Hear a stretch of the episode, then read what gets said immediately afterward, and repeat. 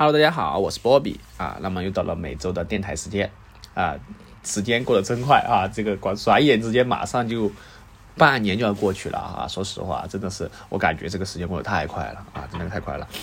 好，那么最近这一周干了什么事情呢？啊？最近这一周，说实话啊，没有干太多事情。嗯，主要这一周应该不叫这一周吧？这半个月以来啊，我一直在做一个事情啊，就是看房子。啊，所以说这一期的主题主要是讲和房子有关的事情啊。那顺便说一下啊，就是在我这周五啊，我的驾照这个实习期已经满一年了啊，也就是说我可以去考我的摩托车的驾驶证了啊。但是啊，由于各种原因，时间可能啊各种原因哈，导致我现在还没办法去考试，所以说就很烦哈。因为我之前五一不是买了头盔吗？我太想出去骑车了啊，但是太难了哈，可能还要等个一两星期才可以去考试。完了之后就可以去骑车兜风了啊。等我去骑了车之后，给大家分享一下啊这种感受。因为我一直想去几个地方哈，首先就是最近刷屏的啊，就是龙泉山啊，我就不知道为什么哈，之前流行就是龙泉山去龙泉山，我的印象哈就是看桃花啊。然后现在大家喜欢去夜爬龙泉山啊，我真的是太佩服年轻人了，真的太太能造了哈！就大晚上去爬龙泉山，而且龙泉山说实话，就就很有毅力哈，真的是。之前那些都是可能骑摩托车的很多就喜欢去上面，为什么？因为它上面修了一个这个藤原豆腐店嘛，啊，还有这个奶茶店什么之类的，啊，然后经常哈在摩友群里面就会发那种视频啊，就在龙泉山上面飙车飙车的哈。啊！但是上一次就不是有个出圈了吗？就是有个男生载着两个女生，然后在压弯的时候，好像是滑出来之后啊，导致这个手指都被磨平了，太疼了哈！看到的太疼了啊！说实话哈，我拿到车之后，我第一个去的绝对不是想去龙泉山啊，因为我觉得龙泉山感觉那个车那个山路不好骑啊，而且不是很好哈，我感觉。那我想的更多的可能是往的呃另外一个方向哈，青城山那边，或者说是在。啊，温江那些方向啊，其实还不错哈。有一条路就一直想去哈，之前去过一次，就是那个啊白鹿小镇哈。但是白鹿镇现在没有之前那么火了哈，非常的萧条啊。我最开始去的时候，嗯，很热闹哈，就是各种侧街呀，包括正街，就整个都很热闹哈。上一次去的时候就非常萧条哈，只剩下正街可能有有有几家店铺开着哈，其他店铺都关的差不多了。然后那边还在修什么东西哈，嗯，然后就参加了一个地震遗址嘛，就是不是前两天也是五幺二啊，已经过去这个很多年了。然后当时的遗址就是最牛教学楼啊，整个教学楼好像被拔高了多少米都没有倒啊，真的是质量非常好啊。那其实想起那一年啊，我当时还在读小学吧，应该是。然后当时我嗯。地震的时候，我在什么地方呢？我我在这个，呃，刚刚出门准备去上学嘛。我记得好像当时是两点半上课，还比较赶呢哈。结果我还记得那天中午在看什么哈？我在看那个《大话西游》啊，《大圣娶亲》那个电影电影啊。然后我就下来之后就发现整个房子在摇嘛，然后东西在往下掉啊。然后我还跑去学校，跑去学校之后，我正上楼啊。结果都全部往下跑啊！我们全部就跑到，当时我们老师带着我们去操场上面啊，然后到操场之后，大家都抱头痛哭啊！我都不知道我我发生什么事情哈，我就说为什么要哭啊？我不懂啊，不懂啊！然后这个时候的话，其实就后面才知道有地震这个概念哈，我当时是不知道地震是什么东西的啊。然后后面的话，我我妈妈对吧，她就下班。因为当时全部的学生在操场上面，然后等着家长接回去哈，然后就我就等嘛，等等等等等等等等等，然后等到我妈来了哈，我妈来了，这个学校门口见到我抱抱着我哭啊，哎，说实话，现在我想起来确实是啊，是我的话，其实我也会哭啊，因为可能看着孩子没问题，其实真的是不容易啊。然后回去就检查一下嘛，然后我们房子的楼顶它有一个裂缝啊，呃，当然还不影不影响居住啊，然后。其他都还好啊，都还好，嗯，整体上来说的话，我我的印象中就是这样。然后后面，嗯，地震之后哈，不是有不间断的余震嘛？然后后面就我和我外公外婆，让我们去乡下住了一段时间。啊，因为当时正好好像是小升初吧，应该是考试什么之类的，然后也没有考，还是延迟了，我我没印象了哈。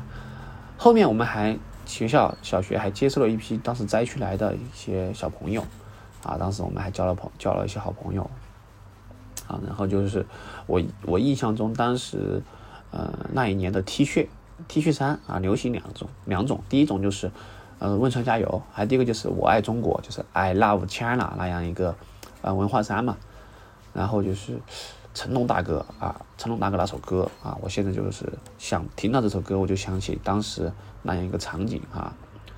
当时总理也是这个亲临一线哈，真的是全民的这个众志成城啊，抗震救灾啊。成龙大哥那首歌的话就是，呃，无论你在哪里，我都要找到你。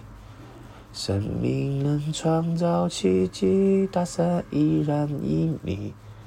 真的哈，过去太多年了，当时啊，真的就是现在真的活着真好啊！说实话，我印象很深的，当时的有几个小伙子，有个可乐男孩啊，还有敬礼的这个小英雄，好，然后就是转笔的废墟下转笔的一个小女孩啊，以及妈妈有个妈妈保护孩子，把她藏在自己身体下，然后用短信留了言啊，真的是，然后送走这个。就是送走这个解放军的时候，哈，小男孩在路边举着牌子，啊，真的是这个，我感觉这个历历在目啊。其实，嗯，我一共去过几次吧，汶川，嗯，汶川还是去过好几次，映秀镇也去看过哈，教学楼这种，当时那里的时钟永远停在了这个十四点二十八分啊，确实是这样的。好吧，那。大概就这样吧，嗯，反正整个这个记忆哈，就就被唤醒了嘛。然后现在来说的话，嗯，我们还是需要铭记到的历史啊，也不要不忘初心。好，说多了哈，我们今天来讲一下我们今天的一个震的情况啊，就关于房子的事情。嗯，最近在看房子，是因为嗯，想着还是考虑在。要准备想买套房吧，其实有一点这种想法啊。当然，说实话哈，我对买房这个东西没有什么概念啊。我之前就没有，其实没有真正想过这个事情哈。但是现在提到这个事之后，我觉得确实是有一些必要啊。不说其他的吧，就是至少能够安个家吧。像我毕业这么多年哈，我感觉我一共搬过好几次的，三次家了吧？啊，三次家。我说一下这个曲折吧哈，其实很多。上班很多年，同学都知道这个搬家的痛苦啊，非常麻烦。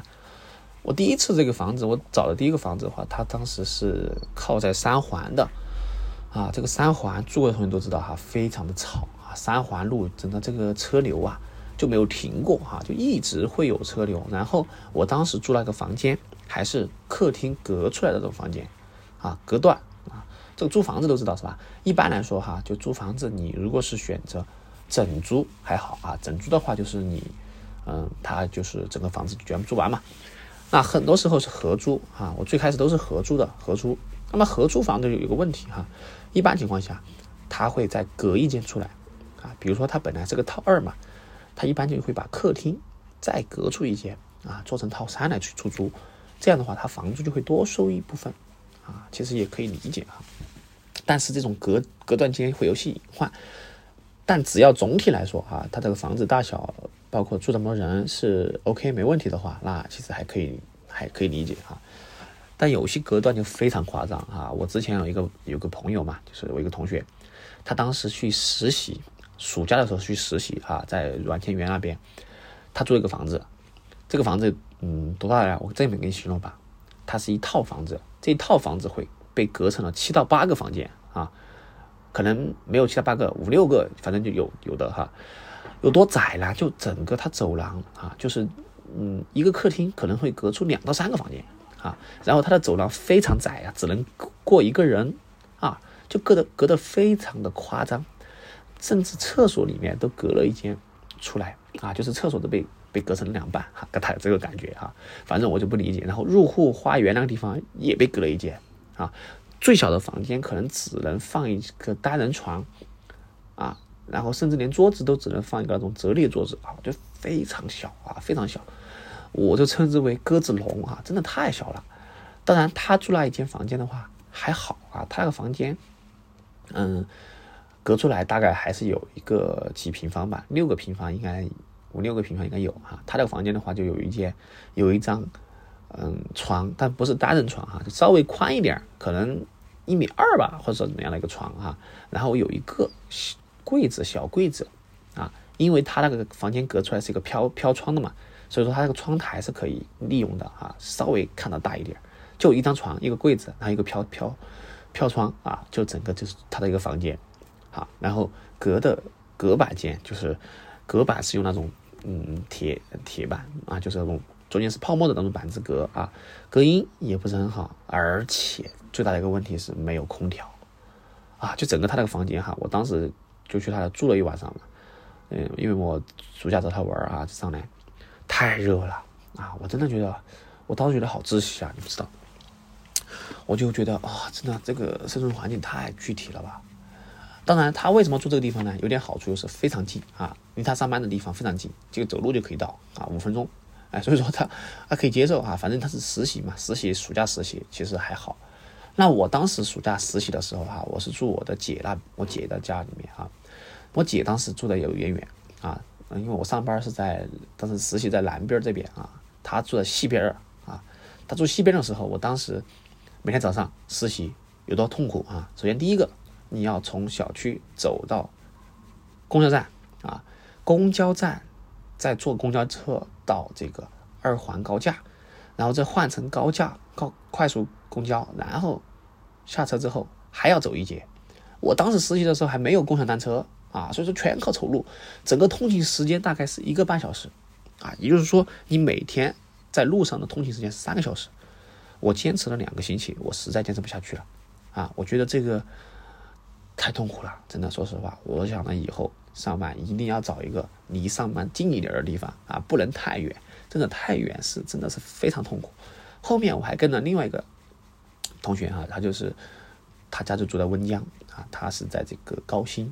这边上班嘛，我跟他通勤过，一两次哈，也是非常痛苦。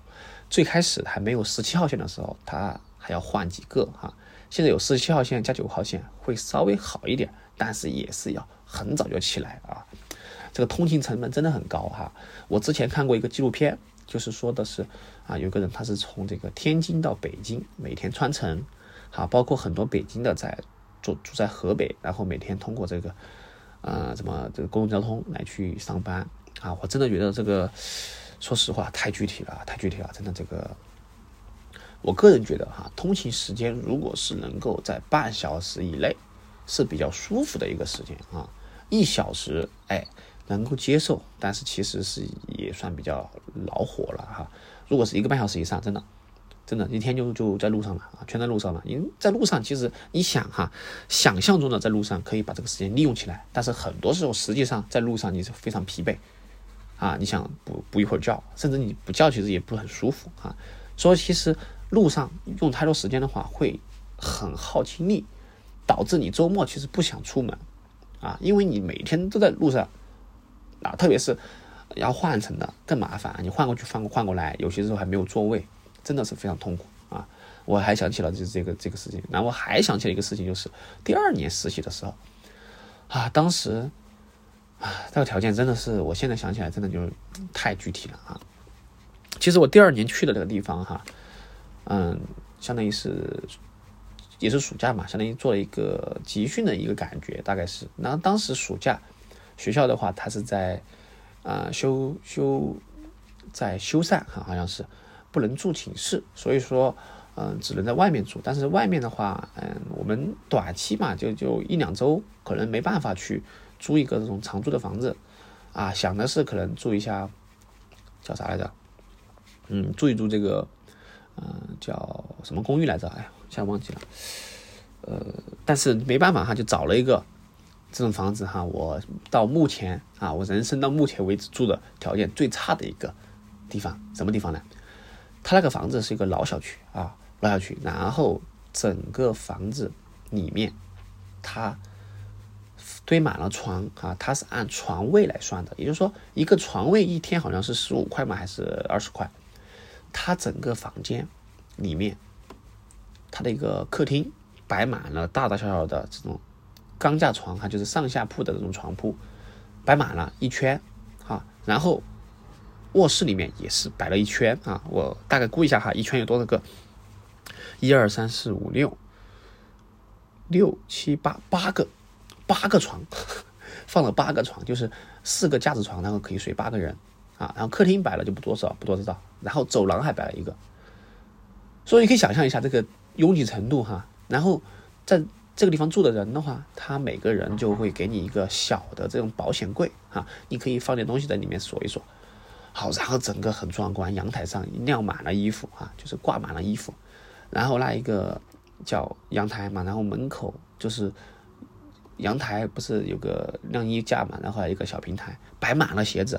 一排鞋子过去，比男生寝室都还摆满，然后袜子也是啊，袜子这个真的是袜子这个挂了一墙啊，然后厕所就不错了，厕所就是烂的不行啊，洗澡的环境可以洗啊，只能说可以洗，它这个门是用木板隔出来的，但是你会排很久的队，然后整个房间里面夏天没空调啊，你有条件的话可以有一个电风扇，整个房间都充斥着这种汗味儿啊，然后就是。这种啊叫什么酸爽的味道哈，然后我真的我说实话哈，就当时我躺在床上，我想了一个什么呢？我想到我以后一定不要住这样的环境，我不能住这样的环境。说实话，真的太绝望了。当时我真的很绝望。我说这就是生活嘛啊！真的，我当时那夏天又是夏天，起码暑假啊，然后又是这样一个环境，真的是热的睡不着，睡不着觉的啊，什么都睡得着觉。我天天晚上就是睡不着，我就起来。在阳台上发呆啊，阳台发呆也不好发呆，为什么？因为有人在那里抽烟啊，抽烟就全部烟头丢到那个地方啊，就我又不喜欢闻烟味啊，就很烦，就很烦。有些时候我下去走一走啊，街道上走一走，真的，我真的觉得就是这个太具体了，这太具体了，我不能过那种生活啊，所以说我就是一定多多少少我觉得要奋斗啊，要加油，要努力。所以说有些时候体验过之后，我就觉得真的是不一样啊。好，这个是我住的第一个房间嘛，就是当时就是说隔隔出来的客厅。好，后面由于为什么本来我是租了一年，但是中间没有租到一年，哈，可能住了几个月，然后房东想要回来住了，所以说这个房子啊就被无情的赶出去了。我印象很深刻，我有一次哈，就是让我搬东西嘛，对吧？说说说的是给一周时间搬东西找房子，说实话哈，一周时间搬东西找房子已经很紧张了。然而，其实没给一周真正意思啊，我就搬了两天，啊，第三天我回来，我发现门没了啊，我墙没了，就是我不是说我我在住的客厅隔断嘛，我整个客厅那个隔断被拆了，我直接我直接蒙圈了，就是就我回来就发现我的房子就裸露在这个阳台上面，啊，就是整个这个客厅里面，我里面的床堆的东西，包括这些东西全部在大众视野。当然，我室友还行哈，就这个东东西倒没问题。我真的当时觉得也是又又一次深深的绝望。我觉得哇塞，太具体了，真的太具体了。就就就就你搬的时间说给你一周，其实就两天三天就开始拆啊，反正就这样啊，就，哎呀，这现在回忆起来真的是一把辛酸泪啊啊。然后就近哈，就当时那个中介，说实话，这个中介真的最开始的时候还行。但是后面就不行了啊！后面我等一下再摆着这个中介这个问题。好，然后当时我这个，嗯，就我就近找了一个小区嘛。找小区的话，说实话稍微有一点点远啊，但是还可以接受啊，因为当时我有一个小电瓶车嘛。这个这个房间的话，它就是属于顶楼啊，当然它虽然说顶楼啊，它是有电梯的，还好。然后我的住的就是主卧，带一个卫生间。嗯，现在想起来哈，主卧带卫生间的这样一个房间，它算是比较的顶级了，啊，因为这种主卧带卫生间的话，可以算作一个小套一了。因为除了嗯，比如说除了这个，嗯嗯，厨房嘛，够用的嘛，然后饭厅啊，当然这种房间肯定你想都不用想哈，肯定客厅隔了一间出来的啊，所以说就除了厨房，然后客厅，那么就其他地方就用不到了哈，因为你自己有这个厕所。啊，对我来说非常好，因为我一般不做饭的啊，所以说我就在那个地方也住了还比较久哈，两年嘛好像是多久，然后整个还比较棒哈，我在那个地方住的感觉还挺不错的啊，就因为主卧带卫生间，你基本上活动范围就在房间里面。那我有些时候回家之后哈，关着窗户，我喜欢洗完澡不穿衣服的啊，有些时候又喜欢裸睡嘛，这个很正常啊。就这种的话，就私密性很强啊，你就不会考虑到你洗完澡之后要穿衣服啊，你直接从那个洗手间出来就可以了，洗完澡直接出来，嗯，不用穿衣服，没有人看你啊，你一个人嘛，对吧？你这个房间很私密性很强的啊，然后就挺温馨的哈，说实话那段时间挺温馨的，我在那个房间待的这个回忆啊 啊，然后在房间的话，后面换了个大桌子啊，然后配了一个电脑。哎，整个感觉还是美滋滋的哈，挺不错。然后后面的话也是由于，就那段时间哈，不知道大家关注没有哈，就是有一段时间就这种中介就是房出这种这种乱象哈，就爆雷开始爆雷了啊。爆雷之后，那我住的那个中介也是爆雷啊。他们我当时去看他们的这个办公楼的时候哈，已经搬空了啊，然后甚至于这个他的门都被砸了哈，啊，然后。最终哈，然后最后就是疫情爆发了嘛，对吧？由于这种各种原因，就导致我的押金没退给我。我现在想起来很烦哈，我这个地方有两笔押金没退的。第一笔是共享单车，当然你可能说，哎，是不是小黄车？不是，不是，是小黄车之前的一个车，叫小蓝车哈，小蓝单车。二零一七年，我深深的记得这个钱没退，他们直接倒闭，原地倒闭。啊，当时我还说想去维下权啊，当时我们加了群了嘛，准备去维权啊。后面看到他们拍了拍了照片，发现哎，算了吧，算了吧，算了吧。当时大家提议就说一人拿辆小蓝车回去算了。哎呀，我当时真的很烦啊，说实话，就这种事情哈，就是你没有遇到还好，遇到之后虽然说钱不多，但是总总会让你心里很不爽嘛，对吧？押金没退，哎呀，这是暴雷啊，就是暴雷，然后。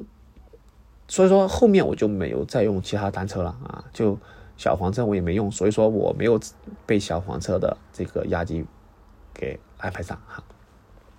呃，小黄车和这个摩拜我很少骑，自从小蓝出事之后，我就很少骑，我宁愿走路，我都不骑他的车，太太不押金啊，因为小蓝车押金没退给我，所以说现在想起来哈，其实我躲过了一劫，为什么？因为小蓝单车的押金是九十九块钱。但是小黄车是一百九十九啊，所以说被小黄车押金困扰的同学可能要要惨一点哈。我这样想起来，我安慰一下自己，哎，我觉得还 OK 是吧？我我损失少一点嘛，就这样哈，就非常苦涩。好，然后第二次就是这个房租，说实话，这个房租押金要不回来，我也是真的是很伤心、很痛心。为什么？这个押金都可以买双鞋了，真的，哎呀，都是痛苦的回忆啊！这踩坑经历啊，这大家一定要注意，就是找房子。最好还是要去正规的地方去找一找。我当时找的房子也算正规哈，但是有一个坑，我再给大家提醒一下。当时我还签了一个什么合同呢？就是分期还房租，每月每月还，月还月供。那个其实是一个贷款。我后面想起来好像是一个贷款。幸好幸好没爆雷啊！我跑得快，而且也不多啊，房租也不多。它是怎么个概念呢？啊，我给大家解释一下，就这样的哈。它其实就是相当于是。一次性的用你的名义去贷了多少钱，然后他每个月让你还那么多钱哈，他其实是有手续费的，只不过他说让你免手续费，但是其实也是一种这种金融属性的东西。所以说，现在哈就是给大家提几个醒：租房子有条件还是押一付三啊，直接找房东签啊，宁愿出中介费也不要去找这种小的中介，这种小的中介真的是有些时候真的是坑你没商量的啊。大的中介，比如说我后面找链家嘛，链家租房子嘛，你会给一个月的房租，哎，一个月还是半个月，我记不得了哈。但是你会很稳，啊，肯定很稳，因为你这个合同它是三方签合同，然后非常的稳哈，是是真实的房东。当然，如果说你能够直接找到房东是最好的啊。其实有这种方法，怎么来？你可以去问小区的门卫啊，问这种，或者说是有些哈，之前是可以闲鱼啊，包括这种，哎，是可以找的。当然。相对来说哈，你的花费成本是会很高的，啊，这个东西就是需要你亲力亲为了啊。最开始我找房子也是哈，就是你要去各种各种去对比，那你就会花很多时间去找啊，这个精力还是要很花的。如果你为了省这个时间精力，那我就就可以直接交给中介，啊，中介就可以跟你谈这个问题，啊，之前我就是后面就是找这个链家哈，刚好运气好。为什么？因为有些时候门卫给你提供的信息哈，他是要高要要高一点的哈，他可能要就是要赚一部分钱嘛，能能够理解哈。但是链家的话，它是相对来说它是吃这个叫佣金的哈，所以说它不会说这个控制你这个租房价格，你租房的高低和它关系不大啊。这的话就还好一点啊，就是当时我就正好去看的时候，正好房东调价了一套房子，哎，正好我就看了一下还合适，就签了。也就是说，我第一天看房，第二天签了。很果断，为什么？因为是个机会哈，因为当时疫情嘛，疫情完了之后，相对来说这一颗还是比较的惨淡啊，这个东西，所以说我就抓住这个机会去，哎，签了这个房子啊，现在还不错啊，还不错。然后的话，其实就踩一点坑，慢慢的话你就会会好一些。但是这个坑的话，还是要靠自己，因为租房子考虑几个问题哈，就包括以后买房子也是这样。第一个就是地段的问题，啊，地段就不用说了哈。首先第一个，越靠近城里面，它的价格肯定是相对来说要高一些的，啊，就是这个是郊区和城里面对比哈。你郊区的话就不说了哈，郊区你这个房子肯定要低一点。第二个的话就是越靠近地铁，它的这个价格也越高啊，因为靠近地铁的话是相对比较方便的。我个人是比较喜欢坐地铁出行，当然有部分人可能喜欢公交车嘛，怎么之类的。啊，因为地铁第一个它是准时的，啊，第二个它会固定班次，第三个的话它其实运营的时间还比较晚，啊，像你过季、过节、过假、放假什么之类的，有些时候它会延迟啊，甚至到这个十二点，所以说很方便，所以说我就比较喜欢坐地铁啊，所以说综合来看，嗯，你住远一点肯定要便宜点。啊，你住近一点肯定要贵一点。当然，如果你既想要住近一点，又想要住的好一点，那价格就要贵一点。啊，就这样啊。你想价格便宜，就住住远一点；你想住近一点，价格又便宜，那就只能住这个房子肯定要再差一点。啊，这种各种问题，它肯定不是说有绝对的一个完美的解决。啊，完美的解决的话，就是就是加钱。他说白了，加钱加钱，钱越多，哎，肯定做的也越好。但是这个也不能说唯一标准。啊，所以说这个东西很难，这个找到最合适的哈，只能说还不错的地方还是比较有，啊，嗯，不可能面面俱到啊，这是也是一个问题。所以说就是租房子呀，就搬家，搬家也是一个很麻烦的事情啊。我之前就是帮我们同学也搬过啊，自己也搬过，叫了这种嗯货拉拉嘛，货拉拉的话它有两种收费哈，第一种就是帮你运送到目的地。就 OK 了，啊，就不管了。第二种就是你要让他帮你搬家，他帮你搬东西，那是要另外的价钱的，啊。然后你要叫的这种货拉的话，有小面包车、中面包车，啊，看你叫什么车。基本上我上次搬家东西少的话，就是小面包。好，第二次的话是因为我朋友帮我搬的家啊，所以说相对来说，嗯，就这个还好一点。而且我每天。这个下班之后就去搬一点东西过去，搬一点东西过去，慢慢慢慢就搬过去了啊，就蚂蚁搬家嘛。啊，说实话就是真的，嗯，有些问题啊就很具体的，就是说你出来之后，这个工作之后啊，租房啊这种很具体，所以说还是想要一个不搬家的地方啊，哪怕它可能旧一点，那其实也是对你来说有一个归属感嘛。特别是疫情的时候啊，大家都知道，疫情的时候这个是最煎熬的。啊，当你假如说哈，假如说你这个疫情的时候没有吃的东西怎么办？对吧？没有住的地方怎么办？太苦涩了啊！所以说有一个自己的这种还是挺棒的哈，真不错哈。那么大概就讲了哦，还是讲了很多了哈。今天的这个时间也是差不多啊啊。最后的话就分享一首歌吧啊，最近好久没唱歌了哈，我们分享一首。歌曲，然后就结束这愉快的周末哈。我们来分享一首，最近其实我有听一首歌，还是很不错啊，给大家分享一下。啊，最近的话听电台还是听的比较多，然后我们来听一听吧。我们来听一听这个这首歌啊，这是一个电影里面的一个歌。如果我不是我，如果鱼儿也能歌唱，我一定会。陪在你身旁，不让你忧伤。如果我不是我，如果树木也能飞翔，我一定会陪在你身旁，不让你受伤。别难过，我亲爱的姑娘，别让我的世界黯淡无光。我多想让你靠在我的肩膀，可是我不能这样，因为我还是我，就像石头无法绽放。好了，差不多了哈，这个是半个喜剧的主题曲。那么这个电影也挺不错的哈，大家有时间可以看一看。我是波比，我们下一周再见，拜拜。